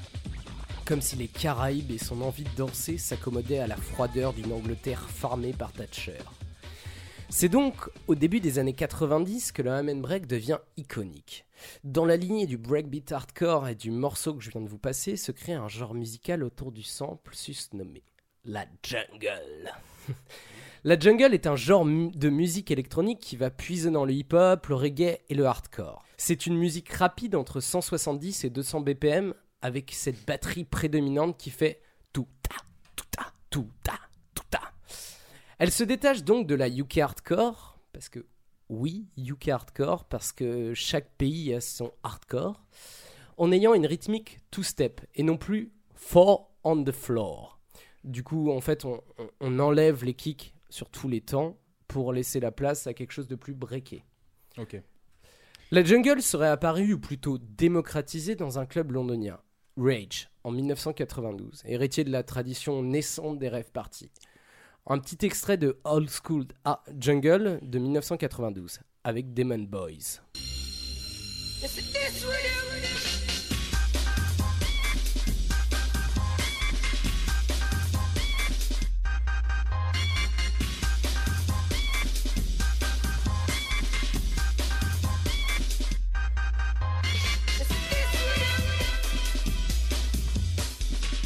Le problème, c'est que début 90, les styles se créent et se distinguent sans être très clairs. La drum and bass naît en radicalisant sa position. Plus de batterie et surtout plus de basse. C'est désormais la basse qui prend le rôle de la mélodie et la voix n'est plus vraiment présente. La drum and bass, c'est de la musique bien électronique. S, the U, the P, the E, the R, the S, the H, the A, the R, the P, the S, the H, the O, the O, the super, the J, the J, the S, the U, the P, the E, the R, the S, the H, the A, the R, the P, the S, the H, the O, the O, the check it, that check it, that check it. I'm the man who the match it. C'était DJ Hype Present The Ganja Crew, Super Sharp Shooter en 1996. Dans le même temps, la jungle devient de plus en plus proche du reggae, puisqu'elle se, dissocie- elle se dissocie de la drum and bass. Euh, donc elle devient plus proche du reggae avec euh, le travail sur la rythmique qui devient plus complexe. On- Bon, c'est ce que j'ai pu lire, c'est ce qu'on peut voir un petit peu. Donc là, je vais vous passer un extrait de Shy FX and the UK Apache Original Nutcha. Gangster man. Here what we tell them now. Yeah, yeah, me come on, imitate, originate, we come originate. All right, mate. Now what you doing, mate? Here what we tell them, come on, from gears, and I'm gonna stop that. Watch me tell you, rude boy. Watch this. Bon,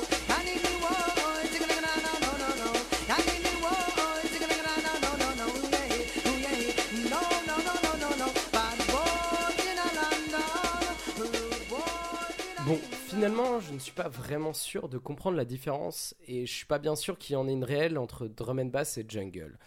Euh, j'ai pu lire beaucoup de choses, j'ai pu, j'apprécie ce style et j'ai pu fouiller et je, n'arrive toujours pas à vraiment noter la différence. Dans la foulée, au milieu des années 90, se crée également un nouveau style toujours basé sur le ham break, le breakcore. Le travail sur le rythme y est encore plus radical et c'est une musique cérébrale et violente à la fois qui est créée. Écoutons un extrait de son plus fameux représentant, Venetian Snare.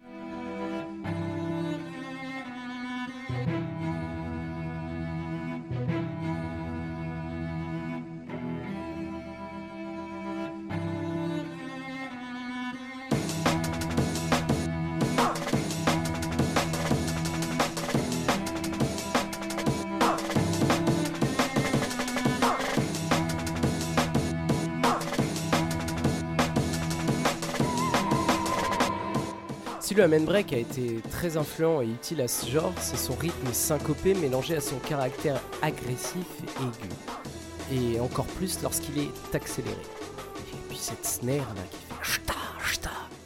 Bon, bref. Aujourd'hui, le Amen Break est un véritable outil créatif, une référence à un mouvement, un genre musical. Ce n'est plus un simple sample, mais il est quasiment devenu un instrument à part entière. Toute la musique de rêve anglaise est bâtie sur ces 5 secondes, virgule 2. Et c'est une influence bien plus grande qu'il a eue, puisqu'aujourd'hui, plus de 3000 morceaux comprenant ce sample ont été recensés. Alors 3000, je pense qu'on est à beaucoup plus, mais 3000, en tout cas sur Woo Sample, il y en a plus de 3000. Bon, revenons aux Winstons. Le groupe, après la sortie de Color Father, n'a pas eu de gros succès. Le batteur Gregory C. Coleman est d'ailleurs mort fauché et à la rue en 2006. Il n'a jamais reçu ni, argent ni honneur pour son apport à la musique de son vivant. En 2015, le DJ Martin Webster, pour réparer cette injustice, a fait une levée de fonds où plus de 25 000 dollars ont été récupérés et transmis à Richard Lewis Spencer, le compositeur et saxophoniste de The Winstons. Qui aurait pu prévoir le succès de quatre mesures de batterie? Personne. Pourquoi sont-elles plus utilisées que d'autres? Pas de réponse vraiment évidente. Mais ce qu'on peut dire, c'est qu'aujourd'hui, si la musique anglaise est ce qu'elle est, c'est bien grâce à ce petit bout d'une phase B qui aurait pu tomber dans l'oubli. Très bien. Ah bah super. Super, merci beaucoup Léo. Euh, bah en tout cas, merci de m'avoir fait redécouvrir ce, ce, ce drum break parce que c'est vrai que c'est un de ces trucs typiquement que tu connais, que tu as entendu partout, partout, partout, et t'es infoutu déjà de savoir d'où il vient. Euh, T'avais quelque chose à ajouter, Clément? Bah non, mais moi en fait j'ai passé la chronique et essayé de me rappeler d'un morceau qui. Enfin, du coup je t'écoutais, hein, mais en fait à chaque fois que je l'entendais, ça me faisait penser à un morceau que j'arrive pas à foutre le doigt dessus. Que- Donc maintenant je sais d'où ça vient, mais je sais plus quoi est le morceau. Est-ce que, est que ça s'appellera le euh, Funky Drummer de. euh, Parce que du coup, il y a que beaucoup. c'est le truc qui fait ta ta ta mais na? C'est ridicule, je connais pas les paroles, je connais pas vraiment le rythme. voilà. Non, non, mais par Non, exemple, mais, euh, euh, j'ai vu euh, le, le générique de euh, comment des euh, Super Nana, par exemple, utilise le funky, Ah, putain, drum- mais oui, mais le funky drummer, mais du coup, c'est pas le, en fait, c'est pas le M break, c'est un autre, c'est c'est un autre break. Mais en euh, fait, c'est pour ça au début que j'étais un peu, euh, j'avais un peu un doute quand tu parlais de- des Winstons parce qu'au début je me suis dit ça me fait penser à un truc et je pensais parce que du coup j'en ai profité juste pour regarder un petit peu sur, sur- Eh ben, sur les drum breaks. Non non mais ju- juste pour me rappeler un petit peu le funky drummer donc qui est sur un morceau de James Brown et bon c'est James Brown donc tu Et puis c'est un- pas un une mor- phase B, quoi. Et déjà c'est pas une phase B et puis c'est James Brown tu sais que ça va pas tout le monde oublie et autrement il y a euh, Apache enfin ou Apache Apache euh, avec, euh, qui est pareil ouais qui est pareil c'est un break qui est hyper connu d'un groupe qui a quasiment rien fait d'autre en fait Et euh, pour, pour te donner un. Je parlais de tout à l'heure, Ultimate Break and, Break and Beats. Et bah, du coup, le Apache Incredible, Incredible Bongo Band est sur une compilation aussi de. Le, le mec a ressorti euh, des breaks euh, de l'enfer et ont marqué complètement la musique électronique et euh, le hip-hop et la jungle. Donc c'est assez dingue.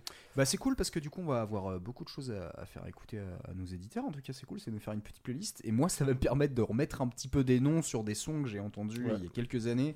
Et j'étais infoutu de me rappeler qui faisait quoi. Et euh, ouais, en tout cas merci beaucoup parce que ça nous a permis un petit peu de... Surtout de voir un petit peu l'évolution du truc. Et de voir comment avec euh, juste euh, un sample d'une batterie faite dans... c'est- Ça date de quand les Winston c'était? Euh, 69. 69 Bah ouais c'est impressionnant de voir ce qui a été fait on va dire depuis bah, 50 ans déjà. Putain pas mal. Ouais, et puis c'est 5 secondes quoi. Ouais c'est ça. Ouais, c'est ça, c'est un break quoi. C'est un break qui devient un truc euh, complètement ouf. J'ai, euh, juste pour info, j'ai failli partir sur un autre break qui a une influence, mais genre majeure dans le hip-hop. Euh, qui est justement, c'est pareil, c'est une phase B d'un mec inconnu et c'est pareil qui a eu une influence de ouf, mais il a pas eu, euh, il est vraiment resté dans le hip-hop. Alors que là, on a vraiment un- le amen break, c'est la jungle quoi. Il y a vraiment tout ce, toute cette sonorité anglaise, elle vient de Mm. ce tru- elle vient de ce, ces petits bouts de batterie, alors que les mecs sont même pas anglais, donc. euh, Très bien. Bah écoute, merci Léo en tout cas pour ce magnifique dessert. Merci. Et nous allons donc pouvoir attaquer la cave. Vermeil, un peu violette, bel éclat, c'est un Bordeaux. Un grand Bordeaux. Un peu de pourriture noble en suspension. Les impuretés descendent lentement. Ce vin a 23 ans. C'est un 53, une très grande année. La cuvée euh, qui a été préparée cette fois par Clément. Et oui, ce qui est la preuve qu'on peut réussir en perdant. Euh, Le winner des losers. du coup, la dernière fois, Léo nous a dit oui, t'as qu'à le faire. En plus, je suis une brêle dans tout ce qui est français. J'ai tout pris à la lettre. Nous sommes dans une cuvée francophone, mes gars. T'es relou. Je suis pas relou, tu vas voir. Tu vas découvrir plein de nouvelles choses. Ça m'intéresse pas. Et donc du coup, j'ai décidé de changer quelques petits trucs. Déjà, euh, à chaque euh, extrait, je vais vous dire euh, votre degré. Si c'est 3, 2, 1, 1 ou 0. Ah, ok. Et en fonction, je vous donnerai plus de points. Si vous tombez sur 0, je vous donne 3 points. Ok? Non, allez, 2.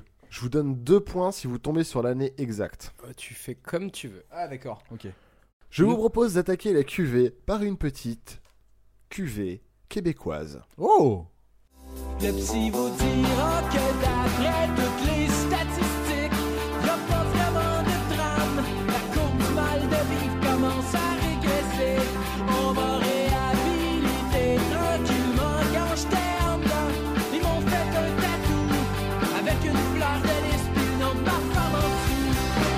la planète, ça va pas trop bien, mais c'est correct. On s'en calisse pas Putain, c'est qui déjà? Je connais ce groupe. Alors, le but du jeu n'est pas de trouver qui, mais quand. Ouais. Et pas Alain. Quand. Oh Arrête, c'est trop triste. Et donc, du coup, sur celui-là, je vous donne un point. Et vous avez entre 3 ans. Avant, après. 3 ans de marge, ok. 3 ans de marge. Manu, je te laisse y aller si Bah tu veux. tiens, comme par hasard. Il a la technique en fait. Tout à fait. 2003. Moi, je vais dire 2007. 2007 pour Léo? Ouais. Oh putain, quelle chance de nul C'est Manu, c'est 2002 Ah Et ouais. que le son... euh, Et c'était qui? Alors c'est les Vulgaires Machins, c'est un groupe Ah, de putain, punk oui, québécois, c'est extrait de l'album Aimer le mal, et c'est vraiment trop trop trop bien les Vulgaires Machins, Le, le c'est un groupes de punk ça fun. J'ai beaucoup écouté C'est un ça. côté tellement défouloir marrant. Enfin, j'arrive pas à expliquer ça, mais. C'est génial. Et maintenant, extrait numéro 2. It's you d'habite seul, un cottage à Chelsea. John et Paul, je crois, sont les seuls à qui elle est écrite.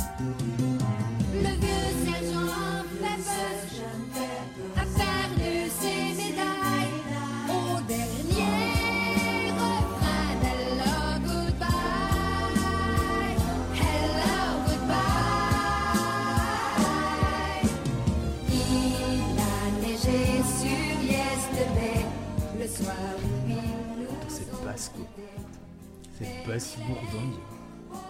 Euh, Marie Laforêt, Alors, Marie Laforêt, exact, il a neigé sur Yesterday. 74. D'accord. Ah, c'est pas con. hein. Alors attendez, je vous le fais à 3 ans, Ouais. et euh, pour un point. Parce que tu choisis les points. Non, non, mais pour un point normal. 77. Ah putain, Léo, je suis désolé. Mais Manu marque le deuxième point, il en marque deux puisque c'est pile poil 77 Po, po, po. Il nous faudrait un truc, tu sais, où on lance et ça fait tout. C'est c'est quoi ce but de me faire perdre? Mais c'est pas un hyper but de te faire perdre. Non, non, mais t'es si. tout le temps en train de Non, gagner. mais c'est peut-être juste qu'il a jamais joué contre moi. C'est vrai. Ça, Non, mais c'est vrai qu'en fait, j'ai une question tend- de match-up. Ouais, non, mais c'est surtout, c'est surtout que j'ai tendance à, à être plutôt sur le côté américain. Mais tu t'étais pas loin, en plus 74, je me suis point. était juste à côté. Ferme Bon, allez, pour Eh, 3 trois ans près, techniquement, Ah oui, alors. clous, hein. Vite fait, comme ça, en fait, c'est une chanson sur la séparation des, Des Beatles. Beatles. Ouais. Ah ouais? Ouais. Euh, Il y a un gros marchand. Il y a un gros marché de la séparation des Beatles en France. Il y a énormément de groupes qui ont fait des chansons dessus. C'est génial. Je ferai sûrement un jour un petit épisode là-dessus. Extrait. Euh, extrait numéro 3. un peu nerveux dans la cité. Je collectionne les barésies. Je suis pas dangereux, mais faut se méfier. Je craque facile aux friandises. 87. 87. Moi, je vais dire 84. Sur 4 ans, Léo marque le point. Je suis hyper content. Eh, un peu plus de. Alors, c'est Christophe, pas vu, pas pris. Et je l'ai mis parce que cette chanson a été écrite par Alain Camp. Ça m'étonne même pas. Et voilà, c'était la petite. euh, Et alors, c'est de quelle année ça? Bah, 1980. J'ai pas putain. donné la réponse, je suis désolé. Ah ouais, parce que tu vois, autant le son de gratte au début, je me suis dit, euh, ouais, c'est bien un truc début années 80. Bah, c'est après, pile poil 80. euh, et après, je me suis dit, ouais, mais non, euh, si c'est francophone, on est toujours à la bourre et tout. donc. Donc en fait, bah non. Et très bien, extrait suivant s'il vous plaît. J'étais sous, fini couché dans les toilettes du bar. Les pensées black comme un Guinness parce que je broyais du noir. Avec les jobs qui se font rap, puis le loyer qui part. J'avais pas les moyens de faire avec les moyens du bar. Puis j'étais loin du but je m'étais fixé way back. Alors où j'allais te rejoindre pour aller glisser d'un parc. J'étais à quelque part en train de me saouler that night. Pendant que tu cherchais ta vie en dessous des black lights.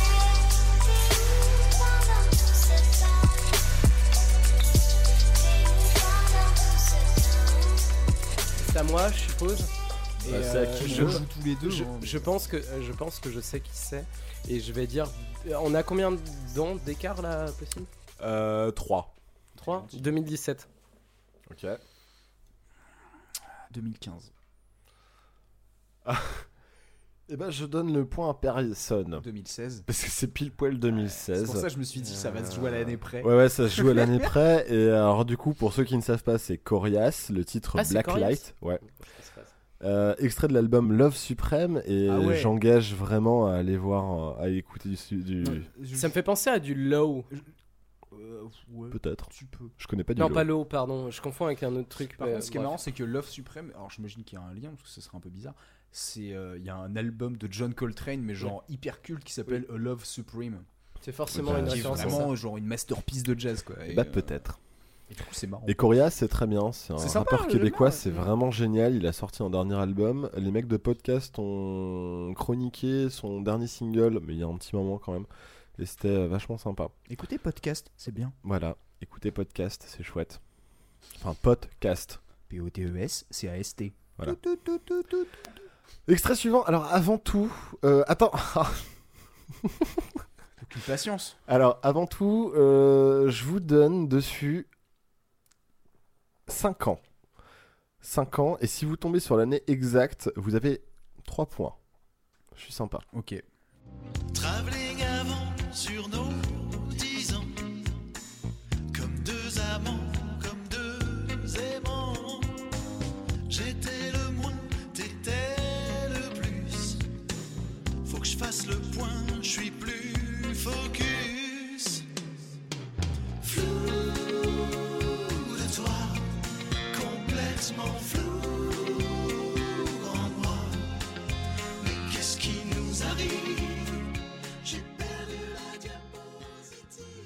Ok. Moi, je vais dire 96. 96. Ah, donc c'est bien du Alain Chabat. Je ne dis rien tant que les années sont pas sorties. Attends. Euh, qu'est-ce que- Putain, c'est chaud. C'est qu'une prod comme ça, 91. 91 et 96. Le point ne va à personne puisque c'est 2008. What? What? Exactement. Putain, mais il Alors, est fort en faire fait, des prods rétro. Alain Chabat a joué dans un film qui s'appelle La, Ch- euh, la personne aux deux personnes. oui, oui. Où il interprète un vieux chanteur des années 80 sur le retour qui s'appelle Gilles Gabriel. putain, et du coup, il y avait ce truc. titre qui était sorti. Et du coup, c'était Flou de toi. Donc, euh, crédité à Gilles Gabriel Gabriel, ouais. Et qui date de 2008. Et voilà, je n'ai toujours pas vu le film, mais j'ai Ah, mais hâte oui, parce que mais rien oui, que la chanson est pareil, géniale. Ah, je pensais que c'était un vieux truc qu'il avait repris. Non, non, c'est en plus. Non, mais de lui, pas. en plus, parce que Non, ça sonne mais comme du Shabbat, mais, oui, euh, ça sonne comme du Shabbat. Donc voilà, c'était le petit piège. Donc zéro point pour personne. Extrait numéro suivant.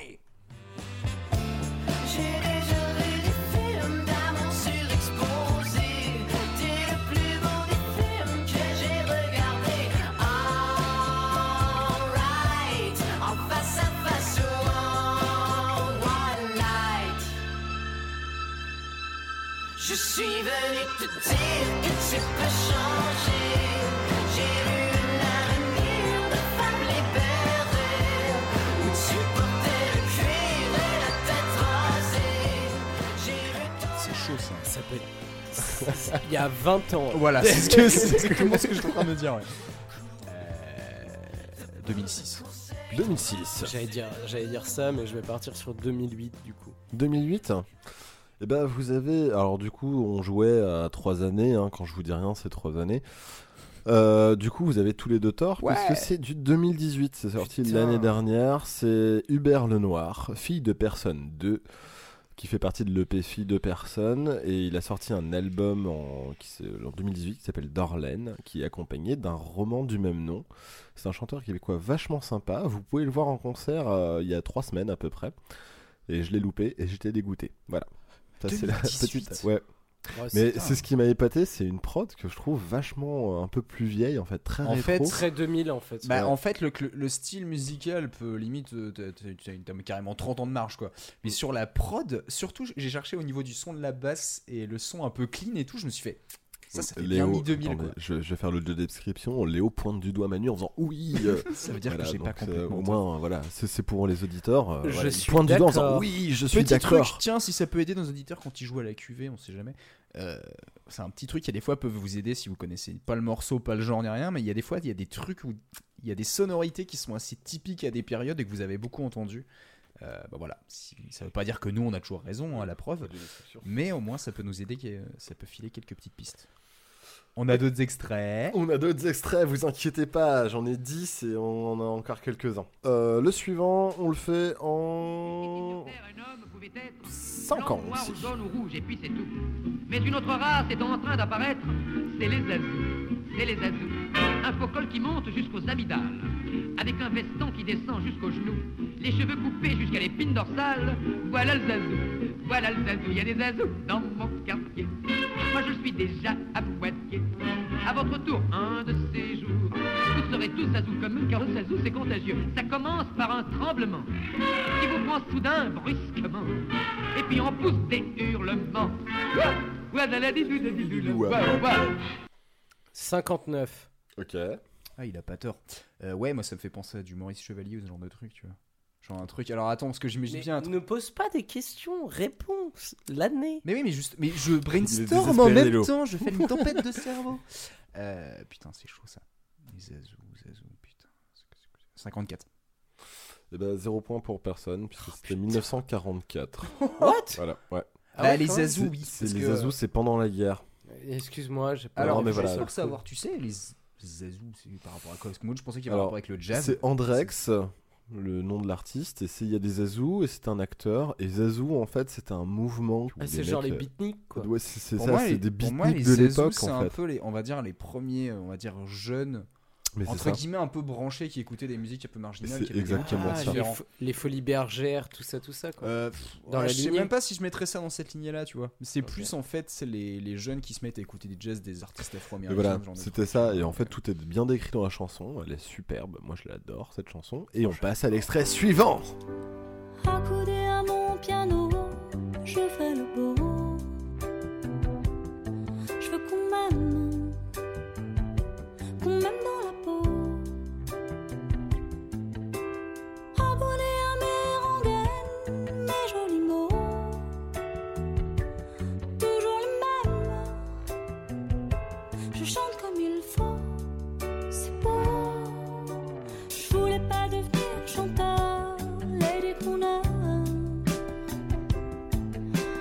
petite année s'il vous plaît.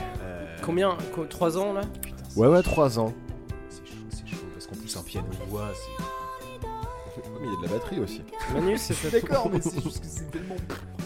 C'est propre. Je te laisse, par- je te laisse partir en premier. En vrai, putain, c'est chaud ça. Moi j'ai déjà mon année, mais je te laisse partir. en Euh, premier. J'en sais rien, je peux me planter à 10 ans près en plus quoi. Ah, c'est pareil. hein. 2009, j'en sais rien. 2014. À 3 ans près Dommage. C'est Manu. 2014. Ah non, non, tu as le point, euh, Léo. C'est 2017.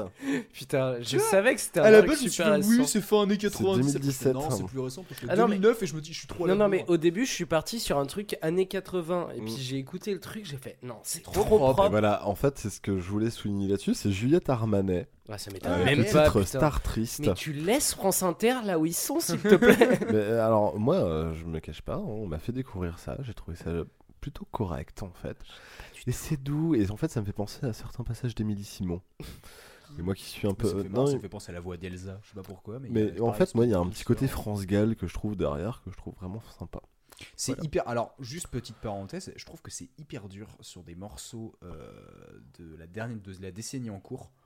T'as des trucs, Ah notamment Ouais. sur de la pop, la bah- prod, et des fois c'est hyper compliqué parce que on- quand c'est des trucs classiques que tu retrouves depuis 10, 20, 30 ans, on a déjà une propreté technique qui est telle depuis quelques années, c'est hyper compliqué de faire la différence entre Ouais, du c'est- 2010, du 2015, du 2018, c'est. Bah, c'est comme quand t'avais passé un extrait de, de pop, un truc qui pouvait penser, faire penser à du euh, mince, euh, euh, du Radiohead. Il y avait Mm. vraiment un truc genre, bah, quelle année Allez, trèfle de présenterie. Morceau suivant. Alors attends, avant de le lancer, euh, vous n'avez pas le droit à l'erreur sur celui-là. C'est-à-dire que c'est Pile. 0, pile, et il vaut 3 points. Depuis le début de ce siècle, nous avons vu l'apparition du moteur fort à explosion, puis de l'avion à réaction.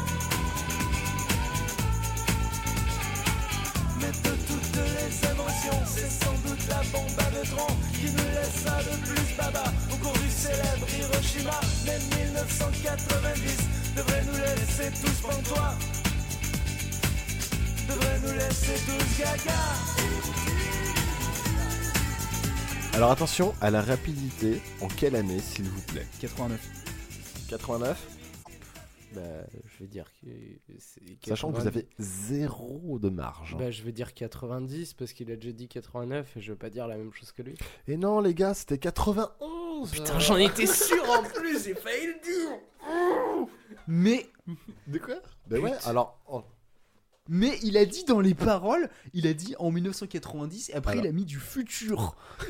C'est ça. Donc ça veut dire que c'est fait c'est avant. intéressant. Alors, c'est Jean C'est pas la Leloup. chute du. avec le titre 1990. Et c'est une chanson inspirée par la première guerre du Golfe qui a été déclarée en Ah. 90. Et voilà, donc c'est sorti par contre en 91. Et enfin, un petit dernier extrait juste pour la route.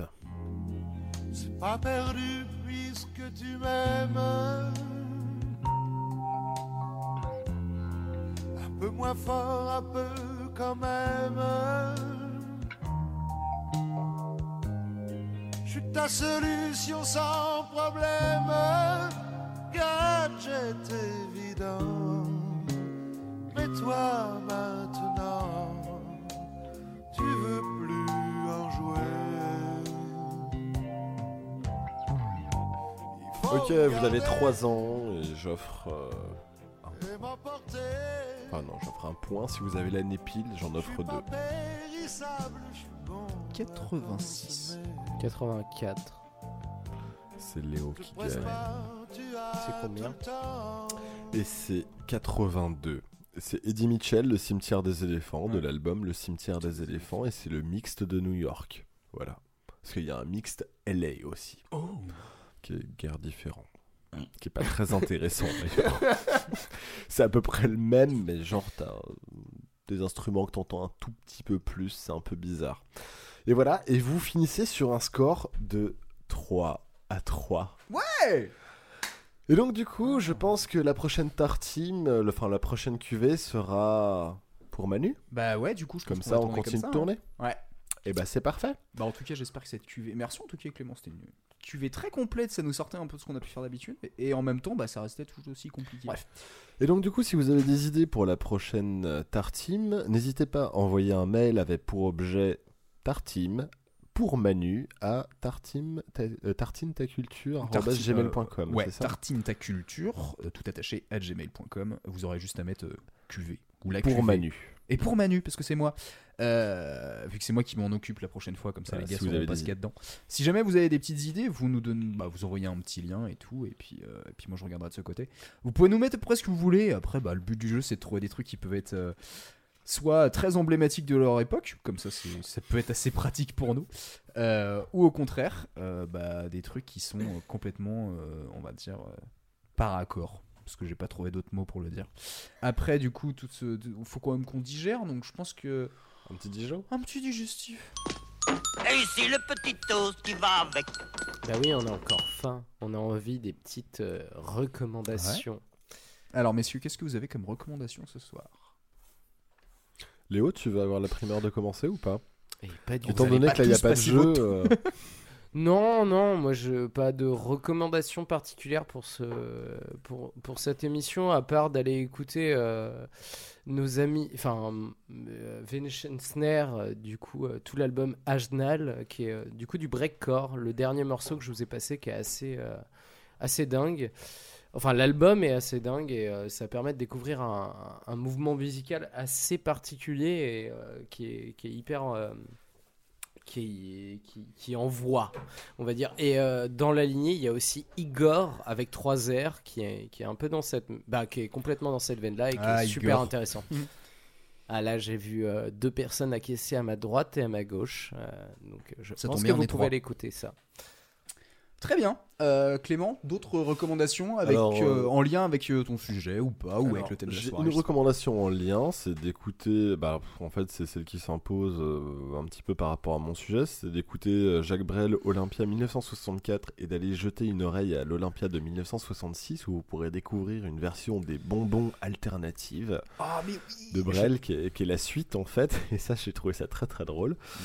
Et dans un tout autre genre, je conseille, en plus c'est bien, on a beaucoup parlé de Bowie ce soir, je conseille euh, le podcast Ma chanson, Fré- Ma chanson préférée, euh, qui est fait par Patrice de Binous USA, qui est aussi sur le label Podcut. Et euh, chez alors, nous. pas ma chanson préférée, mais euh, du coup Binous USA.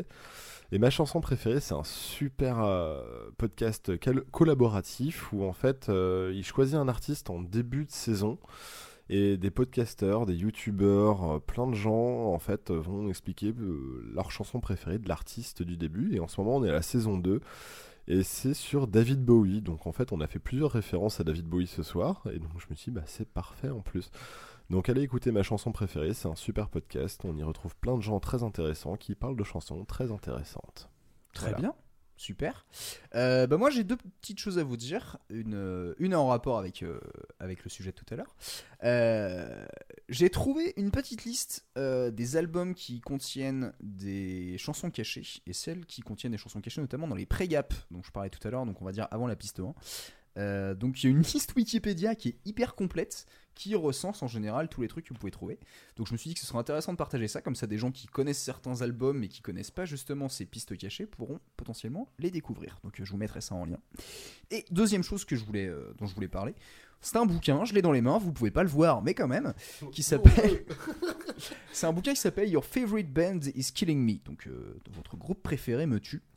En fait, c'est un auteur américain qui s'est marré à euh, parler des rivalités entre les groupes. Alors que ce soit des, rivali- des rivalités réelles, c'est-à-dire par exemple, je sais pas. euh, Metallica entre eux.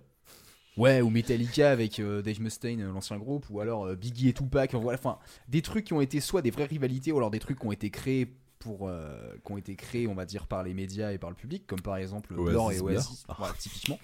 Et ce qui est marrant, c'est que du coup, il en parle toujours en euh, prenant une approche différente de la relation. En fait, euh, est-ce qu'on est d'égal à égal? Euh, voilà, est-ce que finalement les deux, euh, les deux artistes se, comment dire, se ressemblent, se complètent? Est-ce qu'il y en a un qui a une carrière qui a été plus longue que l'autre? Notamment, il y, a un- il y a une partie sur Jimi Hendrix et Eric Clapton qui est hyper intéressante parce que euh, j'ai vu le- notamment le documentaire Life in 12 Bars de Eric Clapton il y a quelques temps et c'était super intéressant de voir euh, comment euh, la comparaison entre un artiste comme Jimi Hendrix qui est mort jeune et qui du coup est devenu une icône et un artiste comme euh, Eric Clapton qui était un dieu de la guitare et qui en fait bah, aurait sans doute préféré mourir jeune parce qu'il serait devenu une icône au lieu d'avoir une vie assez, euh, assez compliquée derrière. Voilà. Donc c'est un bouquin, bon il est en anglais mais je pense que c'est possible de le trouver en français je pense, euh, qui est super intéressant parce que ça, ça montre un peu une certaine perspective euh, sur des artistes ou- autour duquel on a créé un peu des rivalités, un petit peu des animosités qui n'existent pas forcément. Et euh, ça te permet un petit peu de, ouais, on va dire, de prendre du recul par rapport à tout ça. Donc voilà, Your Favorite Band is Killing Me par euh, Stephen Hayden. Donc euh, je vous mettrai ça en lien aussi si vous voulez trouver une copie. Voilà. Tu le vends super bien. Bah merci, je suis Ça vendeur de m'a livres. beaucoup intéressé. On dirait pas, tu regardes ton téléphone, tu fais des paris en ligne là, je te vois. Euh, donc merci d'avoir écouté ce troisième numéro de la Tartime. N'hésitez pas à faire tourner l'épisode et à donner vos avis sur les plateformes qui le permettent. Euh, c'est vrai qu'on aimerait bien avoir un petit peu plus de retour d'avis un petit peu sur l'émission, que vous nous expliquiez un petit peu, bah, tout simplement ce que vous en pensez, si vous avez des, suggestions, des idées même pour les différents thèmes, pour les chroniques, pour les jeux, euh, comme là on vous a proposé pour la QV. Et puis en plus, n'oubliez pas qu'en plus de la Tartime, euh, vous pouvez retrouver chaque mois nos épisodes de la même mais pas pareil et de quoi la baise sur notre podcast Tartine la culture. Tartine culture. J'arrive même pas à dire le nom mon propre truc. Euh, et on vous rappelle que euh, notre podcast fait désormais partie du label Podcut. N'hésitez pas à suivre leur activité. Et puis bah nous on va vous dire une bonne nuit, une bonne digestion après ce repas très copieux. Et puis on se retrouve le mois prochain. Salut Salut